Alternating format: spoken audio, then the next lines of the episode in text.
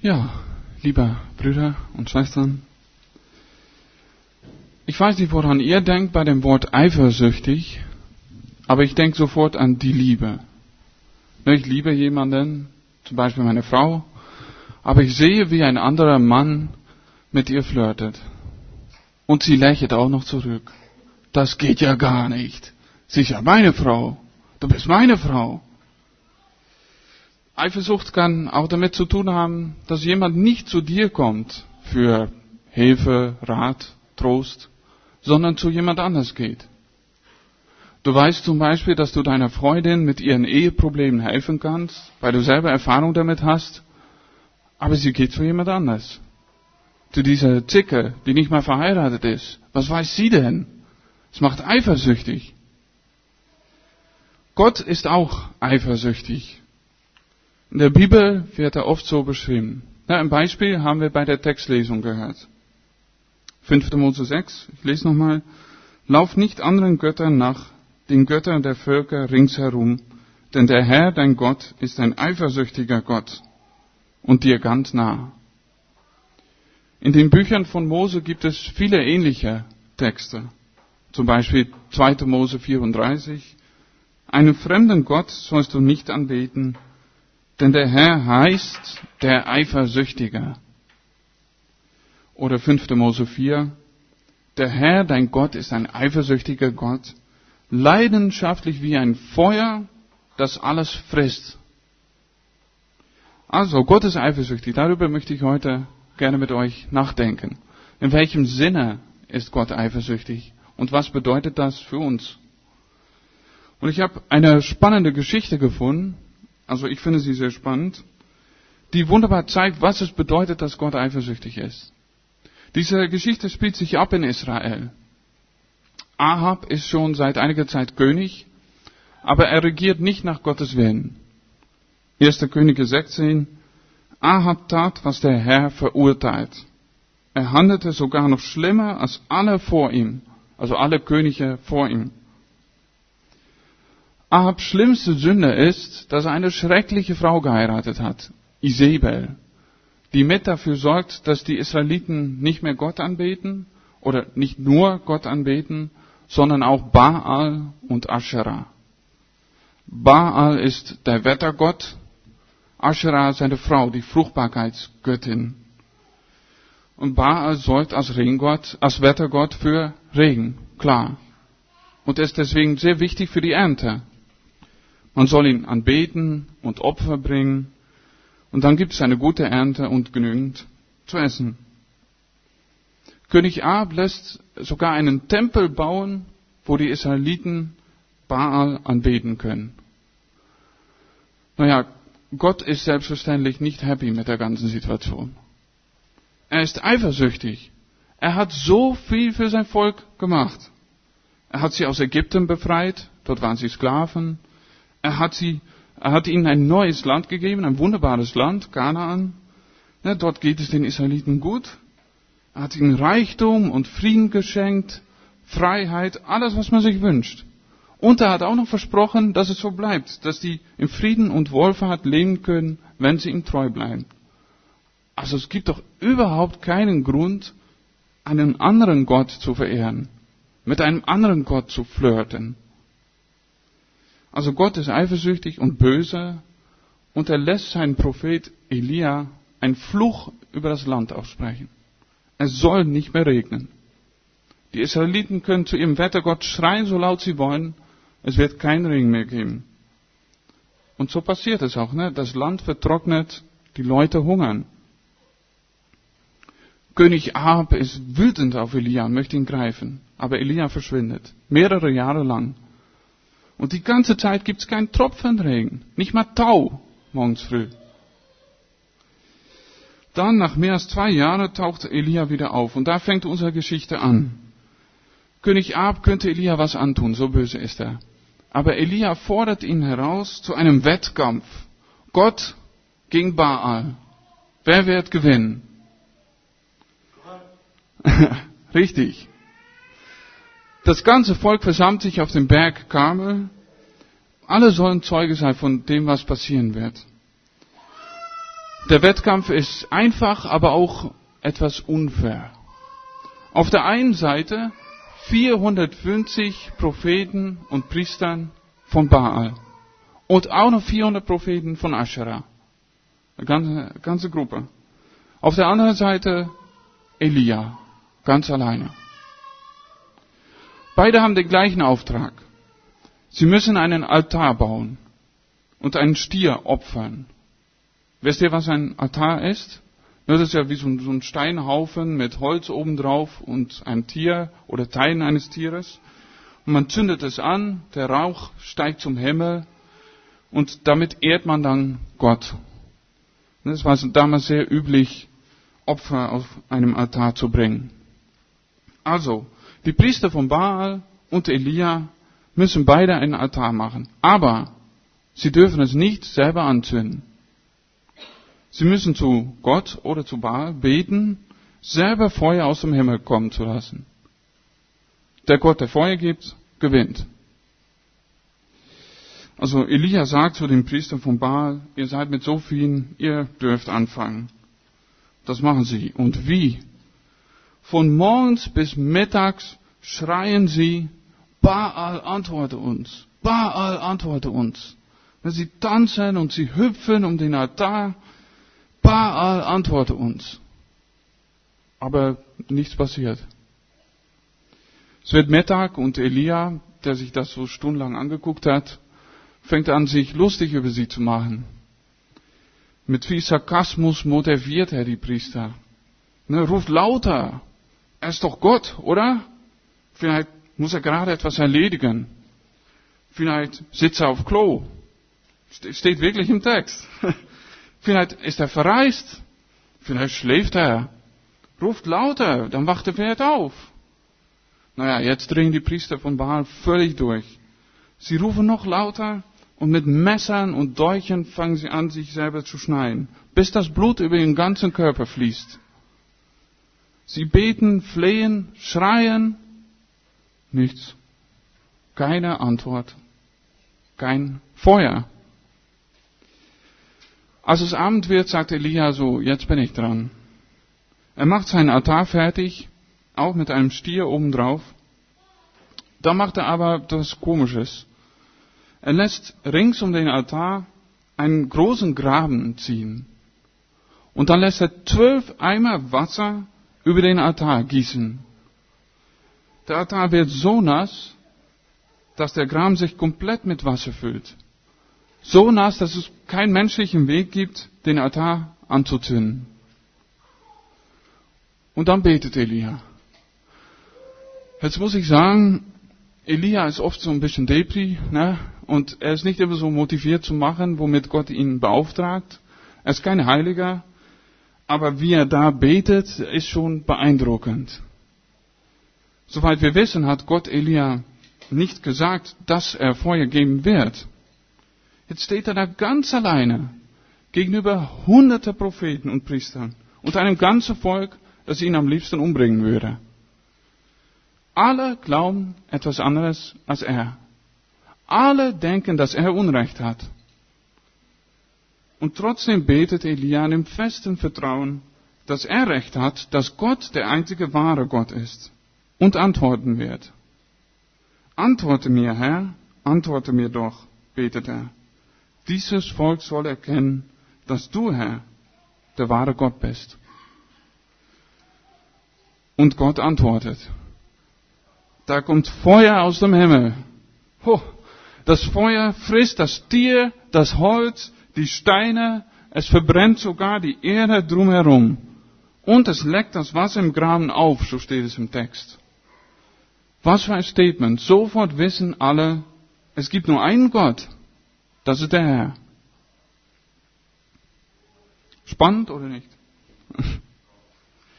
Was hat diese Geschichte jetzt mit uns zu tun, mit dir zu tun? Ich möchte einfach so ein paar Sachen nennen. Erstens zeigt diese Geschichte, wie lächerlich und sinnlos es eigentlich ist, anderen Göttern nachzufolgen. Ja, die Priester von Baal machen die meist verrückte Sachen für einen Gott, der taub, blind und stumm ist. und den lebendigen Gott, der ihnen alles geben kann, ignorieren sie. Machst du das auch manchmal? Wir haben zwar keine Tempel und Altäre, aber Götter haben wir doch auch. Geld, Besitz, Arbeit, Erfolg, Vergnügen, Sex, Essen, Trinken. Überleg mal, wie wichtig ist Geld für dich? Verlierst du ohne Geld deine Sicherheit? Wie wichtig ist es für dich, ein schönes Haus oder eine schöne Wohnung zu haben? Wie wichtig ist dieses Ding für dich? Kannst du auch ohne? Was bedeutet deine Arbeit für dich? Muss sie dich erfüllen, glücklich machen, dein Leben sinnvoll machen? Oder mehr allgemein, in was oder wem suchst du Sicherheit? Von was oder wem erwartest du Glück? Welchen Dingen widmest du deine Zeit? Zeit ist ein Opfer. An welche Götter opferst du deine Zeit? Geld, Besitz, Erfolg, Vergnügen, es sind alles Sachen, in die wir uns verlieben können und die ein Gott werden können, wenn sie unser Herz erfüllen. Für mich ist Arbeit einige Zeit ein Gott gewesen. Ja, zum Glück nicht mehr. Aber als ich als Journalist anfing, arbeitete ich 60, 70 Stunden die Woche. Ich hatte nie Urlaub. Also viel habe ich nicht verdient. Es war nicht wegen des Geldes. Aber irgendwie hat es mir Sinn und Erfüllung gegeben. Ne, ich fand es auch sehr wichtig, gelobt zu werden. Dass die Leute gesagt haben, dass ich talentiert bin, gute Artikel schreibe. Aus solchen Komplimenten holte ich meinen Selbstwert. Gewissermaßen war ich wie so ein Priester von Baal. Mit all meiner Energie tanzte ich da um den Altar meiner Arbeit, um etwas zu bekommen, was Gott mir geben möchte. Vielleicht kannst du aus deinem Leben auch so ein Beispiel geben. Ich arbeite jetzt als Taxifahrer und wenn ich am Wochenende Nachtschicht habe, dann fahre ich regelmäßig einen jungen Mann, der gefühlt jeden Samstag bis drei oder vier Uhr nachts Party macht und sich dann besoffen und fast im Schlaf nach Hause bringen lässt. So feiern, Spaß haben, trinken, das ist sein Gott. Oder neulich habe ich ein sehr gebräuntes Ehepaar zum Bahnhof gebracht und unterwegs erzählten die über die vielen, vielen Urlaube, die sie gemacht haben und noch machen werden. Urlaub als Gott. Andere sind Tag und Nacht beschäftigt mit dem Haus, das sie bauen lassen wollen. Noch andere denken nur an Essen oder an Fitness und einen perfekten Körper. Welchen Göttern dienst du? Dienst du nur dem Herrn im Himmel oder reicht er für dich nicht aus? Der Wettkampf zwischen Gott und Baal zeigt, wie lächerlich es ist, jemand anderes oder etwas anderes als Gott anzubeten. Alle Götter, die wir Menschen uns ausdenken, sind blind, taub und stumm. Nur Gott, der Herr, lebt. Nur Gott, der Herr, antwortet. Und dieser Gott wird eifersüchtig, wenn wir uns Götter machen. Das ist das Zweite, das ich nennen möchte. Ja, am Anfang sagte ich, dass ich bei eifersüchtig sofort an die Liebe denke. Gottes Eifersucht hat auch alles mit der Liebe zu tun. Gott ist ein leidenschaftlich liebender Gott. Deswegen findet er es schrecklich, wenn wir nicht zu ihm kommen mit unseren Bedürfnissen, Fragen, Problemen, Wünschen. Gott möchte nicht nur teilweise in unserem Leben involviert sein. Er möchte unser ganzes Leben bestimmen. Er möchte nicht nur ein Zimmerchen in unserem Herzen mieten, er möchte unser ganzes Herz besitzen. Und wenn er das nicht bekommt, wird er eifersüchtig. Fast als ob er verletzt ist, so hört sich das an. Ich finde, das bietet irgendwie auch eine andere Perspektive auf Sünde. Sünde ist ja nicht nur, dass du etwas falsch machst und dass Gott dann böse wird und sagt, ja, was hast du jetzt wieder Verschreckliches getan, Sünde ist vielmehr, dass du dein Herz jemand oder etwas anderes widmest als Gott. Das macht Gott nicht nur böse, es macht ihn eifersüchtig, weil er dich liebt und möchte, dass du mit ihm lebst. Nicht mit jemand anders oder etwas anderes. In vielen alttestamentischen Büchern stellt Gott seine Beziehung mit seinem Volk wie eine Ehe dar. Wenn sein Volk andere Götter macht und ihnen nachfolgt, ist das wie Ehebruch, Untreue. Das macht Gott zu einem verletzten Ehemann. Aber nicht nur im Alten Testament wird so geredet. Jesus macht an vielen Stellen klar, dass er auch dein ganzes Herz haben möchte. Er stellt es sogar noch schärfer dar. Ein sehr bekannter Text ist, wo Jesus sagt, niemand kann gleichzeitig zwei Herren dienen. Entweder wird er den einen hassen und den anderen lieben, oder er wird dem einen treu sein und den anderen verachten. Ihr könnt nicht gleichzeitig Gott und dem Geld dienen. Ein bisschen von mehreren Göttern geht nicht. Du kannst dich nicht auf Gott verlassen, aber auch aufs Geld. Du kannst nicht sagen, dass du deine Sicherheit bei Gott findest, aber dich erst sicher fühlen, wenn du eine Krankenversicherung, Renteversicherung, Arbeitsunfähigkeitsversicherung, Unfallversicherung hast. Ne? Also die Versicherungen sind nicht schlecht, aber Sicherheit gibt nur Jesus. Und er möchte, dass du das auch von ihm erwartest. Wenn Glaube wie ein Pokerspiel ist, möchte Jesus, dass du all in auf ihn einsetzt. Dass du deine gesamten Chips auf Jesus setzt. Ein anderer, vielleicht etwas schwieriger Text ist äh, Lukas 14. Da sagt Jesus, wenn jemand zu mir kommt und hasst nicht seinen Vater, Mutter, Frau, Kinder, Brüder, Schwestern, dazu auch noch sein eigenes Leben, der kann nicht mein Jünger sein. Das ist schon ziemlich stark ausgedrückt, oder? Jesus möchte, dass wir ihn lieben und auch noch alle anderen hassen, sogar unsere Familie. Nein, das meint er natürlich nicht. Das Wort, das hier benutzt wird, das geht zurück auf ein hebräisches Wort. Und das hat nicht so viel zu tun mit, mit dem Wort Hass, so wie wir das nutzen und kennen. Es geht vielmehr um die Frage, wer an erster Stelle steht. Jesus meint, er soll an erster Stelle stehen. Er kommt sogar noch vor Vater, Mutter, Frau, Kindern, Brüdern, Schwestern. Natürlich sollst du sie alle lieben. Aber Jesus kommt erst. Wie sieht das bei dir aus? Ist Jesus bei dir die absolute Nummer eins? Ich finde, dass man hier sehr schön die Eifersucht von Gott aus dem Alten Testament erkennt. So wie Gott da auf dem Berg Gamel zeigte, für andere Götter ist kein Platz, nur ich bin der Herr, so zeigt Jesus, nur ich bin dein Retter, ich allein. Ich sagte vorher, ne, dass Gott nicht nur ein Zimmerchen in deinem Herzen mieten möchte. Lies mal, was Jesus in Johannes 14 sagt. Wer mich liebt, der wird mein Wort halten und mein Vater wird ihn lieben und wir werden zu ihm kommen und Wohnung bei ihm nehmen. Möchtest du, dass Jesus in deinem Herzen wohnt? Gibt es Platz für ihn? Einfach ist das Ganze nicht. Das möchte ich als letztes nennen. Du brauchst irgendwie unglaublich viel Mut und Glauben, um dich 100% auf Jesus zu verlassen und nicht auf andere Sachen. Du siehst ihn ja nicht. Du hörst ihn meistens auch nicht. Oder nicht so wie du andere Menschen hörst. Und dann trotzdem ganz sicher zu sein, dass er hilft und antwortet, das ist nicht einfach. Wie macht man das? Ich denke, na, auch da können wir einiges von Elia lernen. Elia kannte Gott.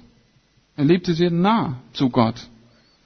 Er wusste, dass Gott eifersüchtig ist und seinem Volk zeigen wollte, dass sie keine anderen Götter folgen müssen. Deswegen nimmt er voller Vertrauen, ohne Zweifel, an dem Wettkampf teil. Ich vermute mal, er hat noch nie in seinem Leben gesehen, wie Feuer aus dem Himmel kommt. Aber er weiß, dass es passieren wird. Also je besser du Gott kennst und je näher du zu ihm stehst, desto besser weißt du, was du von ihm erwarten darfst, was er dir zusagt. Ein einfaches Leben wird uns nicht versprochen. Aber Gott verspricht, glaube ich, viel mehr, als wir oft denken oder glauben. Gott verspricht viele Sachen. Guck mal in deine Bibel. Vertraust du wirklich, dass er es dir gibt? Oder suchst du es irgendwo anders? Lebe nahe zu Gott, lebe nahe zu Jesus. Lerne ihn immer besser kennen, damit du weißt, wer an deiner Seite steht, wenn du dir einen Weg durch dieses Leben suchst. Sei dabei, mutig. Verlasse dich völlig auf den Herrn. Elia ging da auf den Berg Karmel all in. Er hatte keine Garantie, dass Gott sich zeigen würde. Aber er vertraute 100% auf seinen Herrn. Ich denke, so ist es auch bei uns. Im Glauben muss man manchmal von einer Brücke springen. Gott verspricht, dass es ein Netz gibt, um dich aufzufangen. Aber die Brücke ist manchmal so hoch, dass du das Netz nicht sehen kannst. Springst du trotzdem? Gerade wenn es dir schlecht geht, wenn du diesem Leben leiden musst, ist es sehr wichtig, dieses blinde Vertrauen nicht zu verlieren. In den Psalmen sieht man das sehr schön. Die Menschen, die die Psalmen geschrieben haben, ging es oft sehr schlecht. Aber immer wieder sagen sie, sprechen sie aus, dass Gott der Herr ist, dass ihre ganze Hoffnung auf Gott ist, auch wenn sie das gerade gar nicht so fühlen. Also sprich es aus, sage es, bestätige, dass Jesus für dich die absolute Nummer eins ist und dass du von ihm alles erwarten möchtest. Er wird dich nicht fallen lassen. Zum Schluss, Elia betet. Er fragt Gott, um sich zu zeigen. Wenn du Jesus nachfolgen willst und alle Götter aus deinem Leben entfernen willst, musst du beten. Bete, dass Jesus sich in deinem Leben zeigt. Dass er zeigt, dass er Gott ist, der Herr. Selber haben wir nicht die Kraft, Gott treu zu bleiben. Selber werden wir uns immer wieder Götter suchen, die, so sagt die Welt, etwas zu bieten haben. Wir können auf unser Herz nicht vertrauen. Aber Gott kann unser Herz ändern. Immer mehr. Also bete. Bete mit Elia. Antworte mir, Herr. Antworte mir doch. Erwartest du Feuer aus dem Himmel? Amen.